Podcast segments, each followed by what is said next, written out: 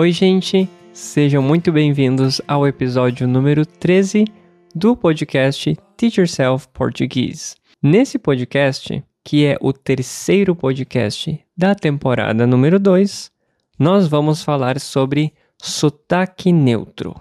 Existe ou não existe?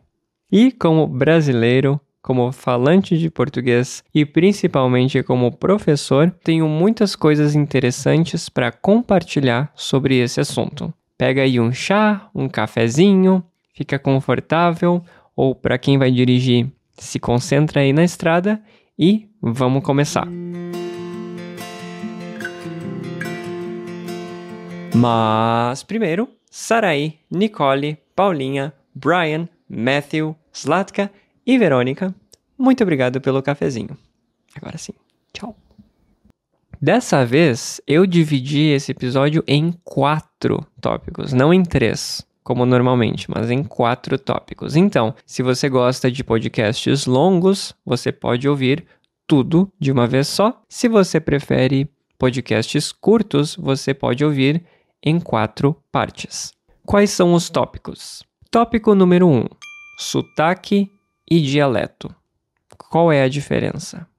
Tópico número 2: como classificar sotaques. Tópico número 3: sotaques regionais, sotaque da televisão, neutralização de sotaque. Tópico número 4: qual sotaque eu devo aprender? Então vamos começar com o tópico número 1. Um.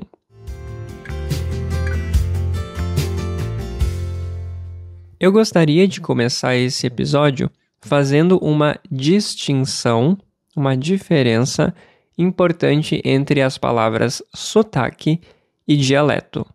Dentro desse contexto, quando nós falamos de maneiras diferentes de falar, é importante entender a diferença entre sotaque e dialeto. Em primeiro lugar, o Brasil é um país continental, ou seja, ele é de tamanho de um continente, ele é muito grande em área. E existem muitas variações linguísticas dentro do Brasil.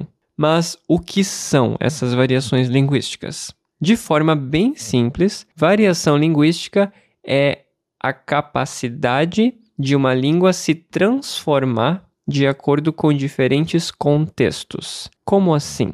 Os contextos que transformam ou que criam uma variação linguística são regionais, históricos, estilísticos e sociais.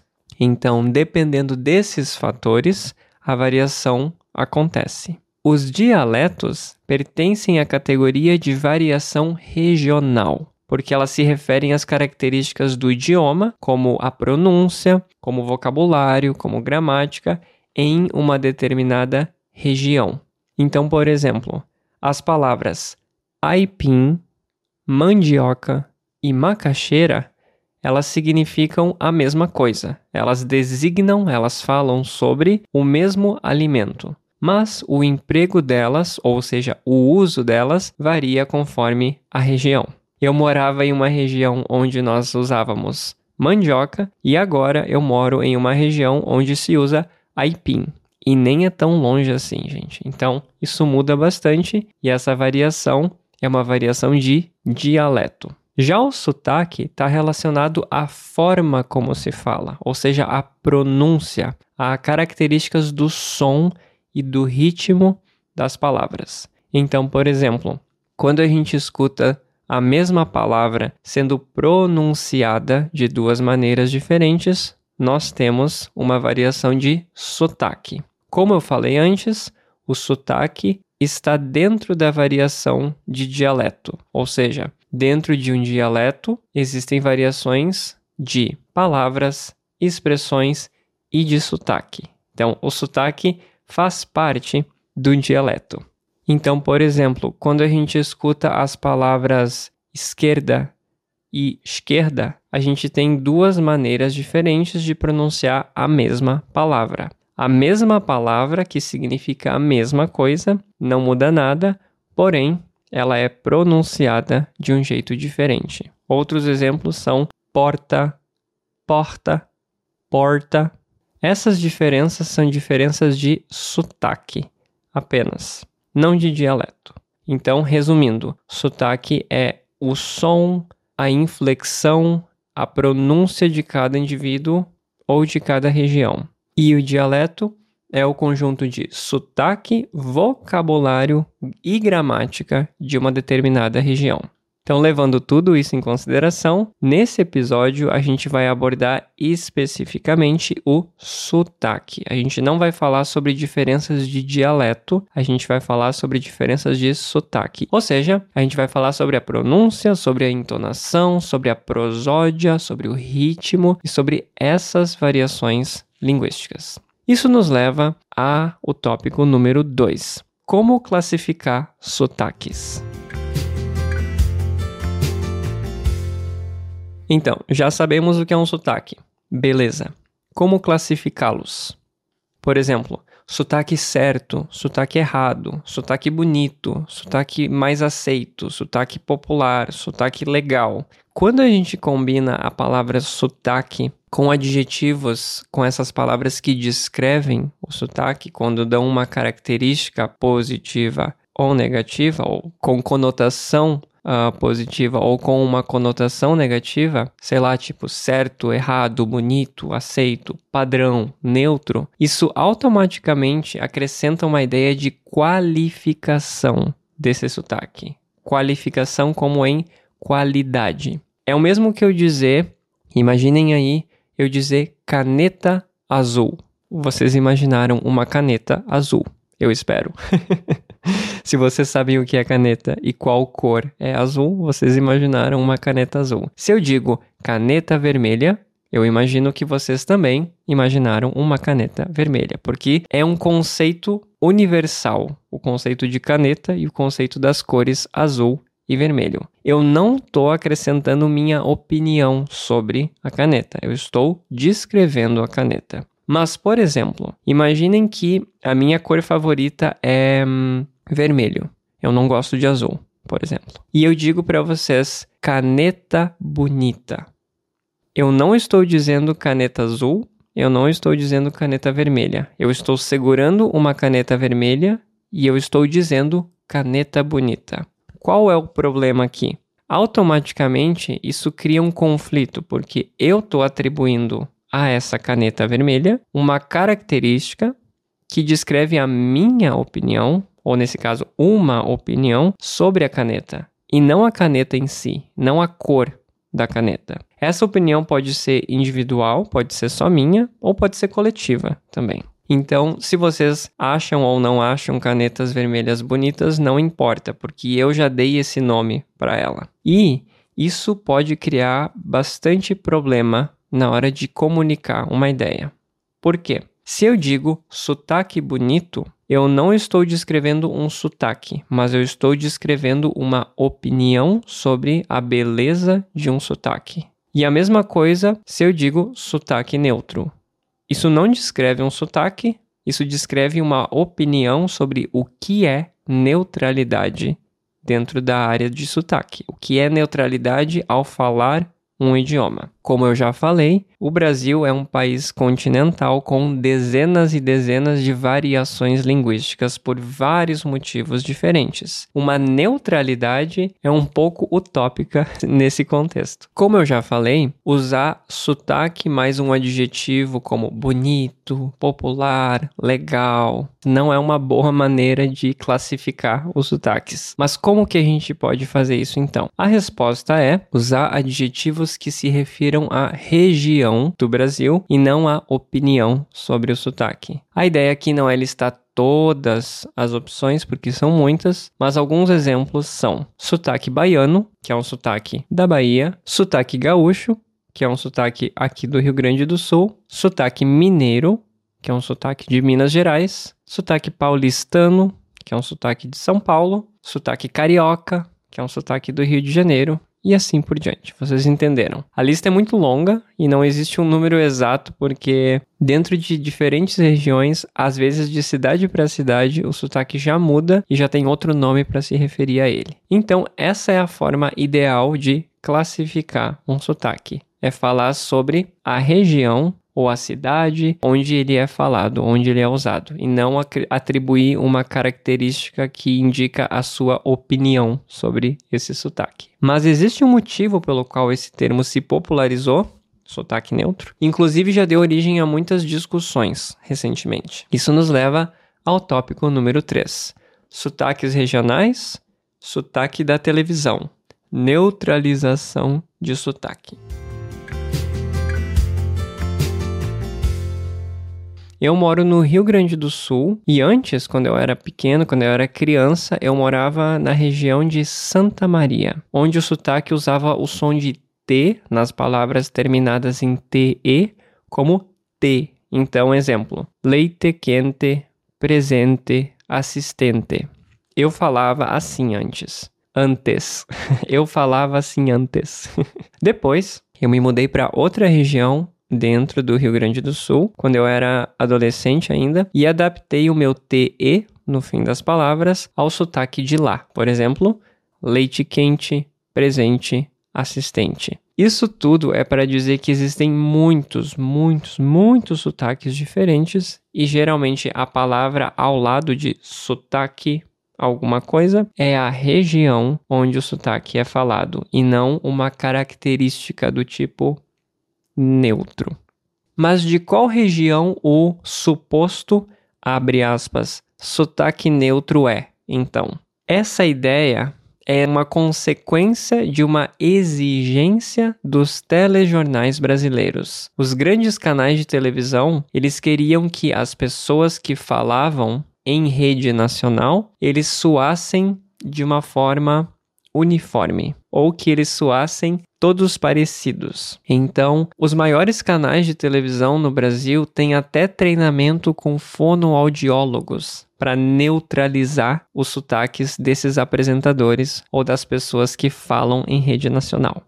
Ou seja, minimizar ou diminuir as características dos seus sotaques originais. Então, coisas regionais muito particulares, muito aparentes em sotaques, são neutralizadas, são diminuídas, são suavizadas, e a ideia é uniformizar a forma que todos os apresentadores soam quando estão na televisão. Até hoje isso é motivo de muita discussão e controvérsia, mas provavelmente daí que vem esse termo sotaque neutro.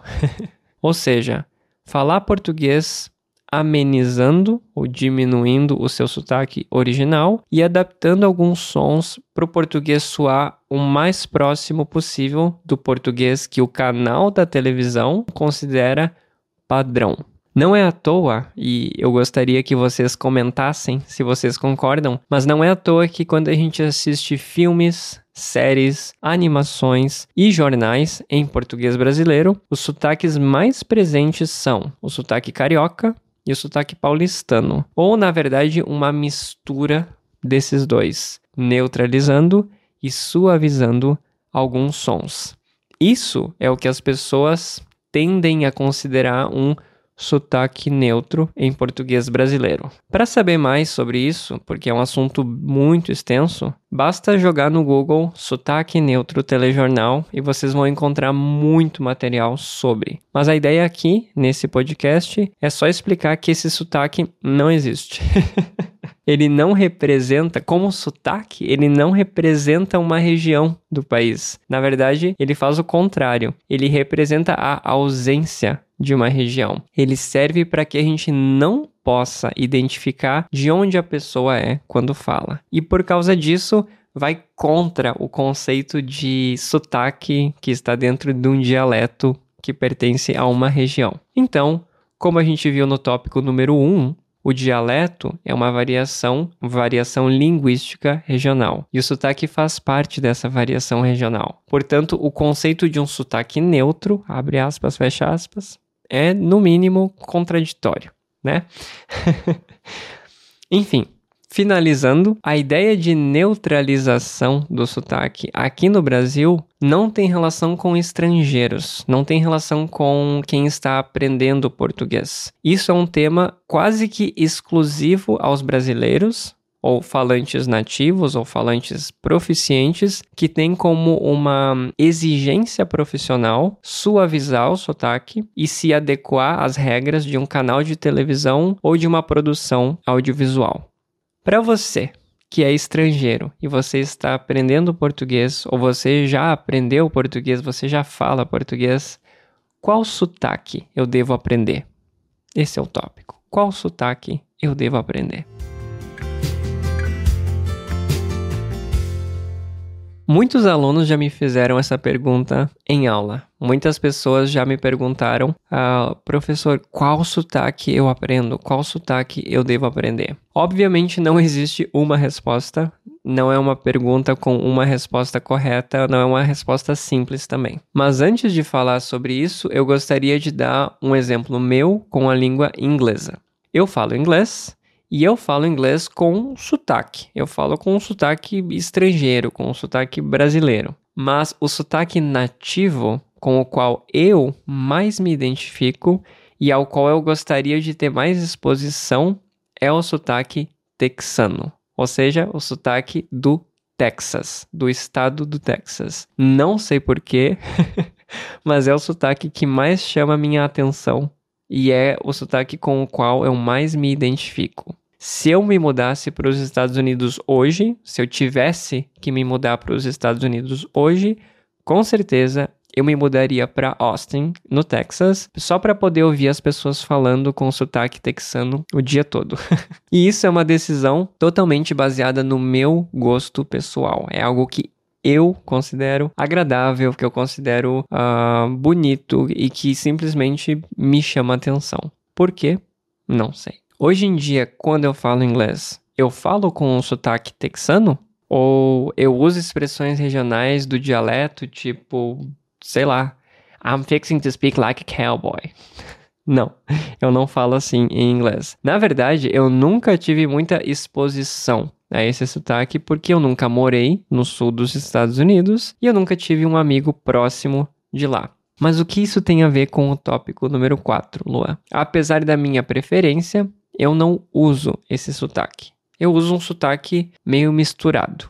Muitos alunos meus estão aprendendo português porque eles querem morar aqui no Brasil, ou têm um namorado ou namorada, ou têm amigos, ou vão viajar, ou vão trabalhar. E eu acho que a escolha deve acontecer baseada em fatores pessoais, assim como a minha escolha aconteceu. Por exemplo, se, número um, você tem família ou namorado no Brasil, de onde eles são, de qual região eles são, qual é o sotaque deles. Número 2, você vai trabalhar no Brasil e você vai morar no Brasil. Onde fica a empresa? Qual é o sotaque predominante lá? 3. Você vai visitar o Brasil apenas por turismo, só vai passar alguns meses ou semanas. Para onde você vai viajar? Qual é o sotaque de lá?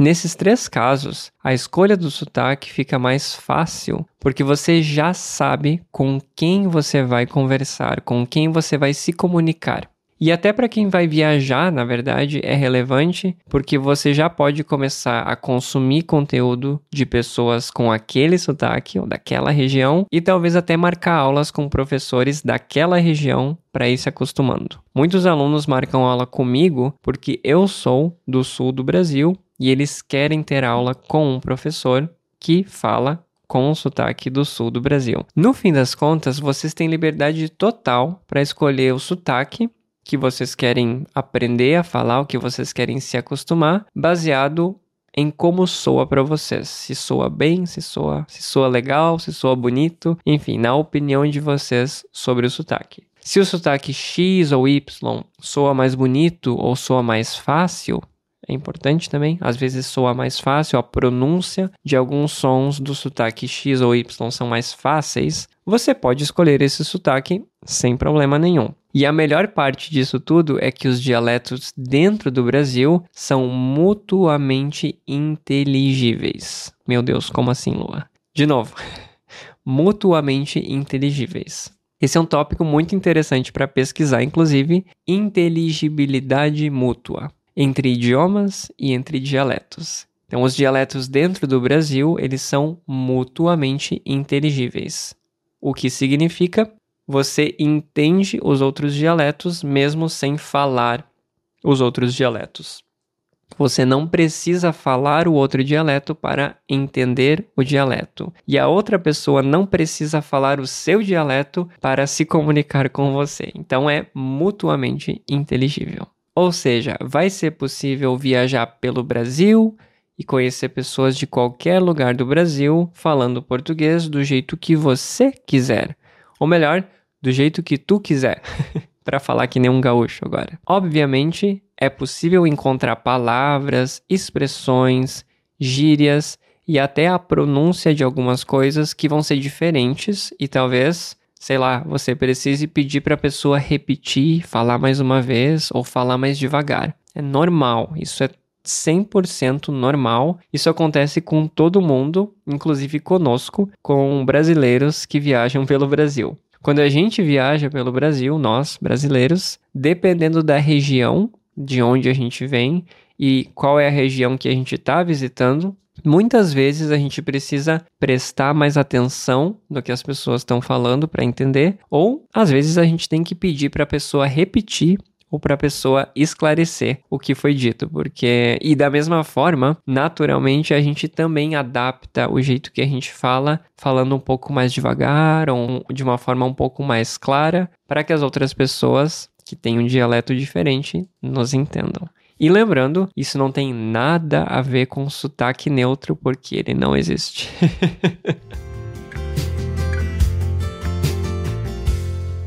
Conclusão. Eu gostaria de dizer que quando falamos um idioma estrangeiro, naturalmente, acabamos usando um pouco de vários sotaques diferentes, inconscientemente. Quando eu falo inglês, por exemplo, eu acredito que eu uso sotaque americano predominantemente, eu uso mais sotaque americano, de uma forma geral, mas às vezes eu pronuncio umas palavras aleatórias com sotaque britânico, porque, sei lá, eu escutei essa palavra em um contexto, ou em uma série, ou em um filme, onde a pessoa era britânica. Então, eu me acostumei mais com a forma britânica de pronunciar determinada palavra. Eu acho que um exemplo é direction. Eu, eu não consigo falar direction, eu falo direction. no fim das contas, o sotaque estrangeiro, o sotaque que a gente carrega do nosso próprio idioma, ou seja, falar português com sotaque gringo, com sotaque estrangeiro, isso vai se misturando com os sotaques que a gente se expõe e isso vai formando o nosso próprio jeito de falar o idioma. Então, por exemplo, eu misturo várias influências quando eu falo inglês e eu tenho o meu próprio sotaque na hora de falar inglês. Então não se preocupem em soar como um nativo, falar português perfeito, falar português neutro, porque essas coisas não são importantes para o seu aprendizado. O importante é se comunicar, o importante é entender e o importante é ser entendido. Então, esse foi o nosso 13 terceiro episódio e o terceiro episódio da segunda temporada, onde temos esses podcasts longos e, sei lá, filosóficos. Eu tenho perguntas para vocês, como sempre. Vocês podem responder essas perguntas na comunidade do Discord, link na descrição, ou nos comentários do YouTube aqui. Então, pergunta número 1 um é: qual é o sotaque brasileiro com o qual você tem mais contato? E por quê. Número 2. Quando você descobriu ou percebeu a grande variedade de sotaques que o português brasileiro tem. Número 3. E essa daqui eu tô bem curioso para saber a resposta. Quando você me escuta falando português, você consegue perceber de onde eu sou? Hum. Número 4, especificamente para falantes de inglês, ou pessoas que têm inglês como língua nativa ou que falam inglês com nível avançado ou fluente. Em inglês existe um General American English. Quem usa esse sotaque? Em que contexto ele é usado? Ele é uma exigência, como um suposto sotaque neutro, ou ele é algo que as pessoas usam no dia a dia? Gente, muito obrigado mais uma vez. Foi um prazer compartilhar com vocês algumas informações, um pouco de dados e um pouco de curiosidades, eu acredito, sobre esse tópico. Obviamente, eu não me aprofundei muito em alguns tópicos, em algumas características que eu citei. Esse tópico é um tópico muito mais complexo. Poderia ser um episódio de 5 horas, eu acho. E obviamente, se vocês quiserem, eu posso indicar e posso sugerir algumas bibliografias, alguns links e alguns materiais para vocês poderem ler mais sobre. Mas isso é só para vocês terem essa noção de que não é necessário se preocupar em aprender um português neutro para viajar pelo Brasil. Espero que vocês tenham gostado. Vejo vocês na próxima. E se vocês gostaram desse episódio e se vocês gostam do meu canal, vocês podem contribuir com um cafezinho. Até a próxima e tchau, tchau.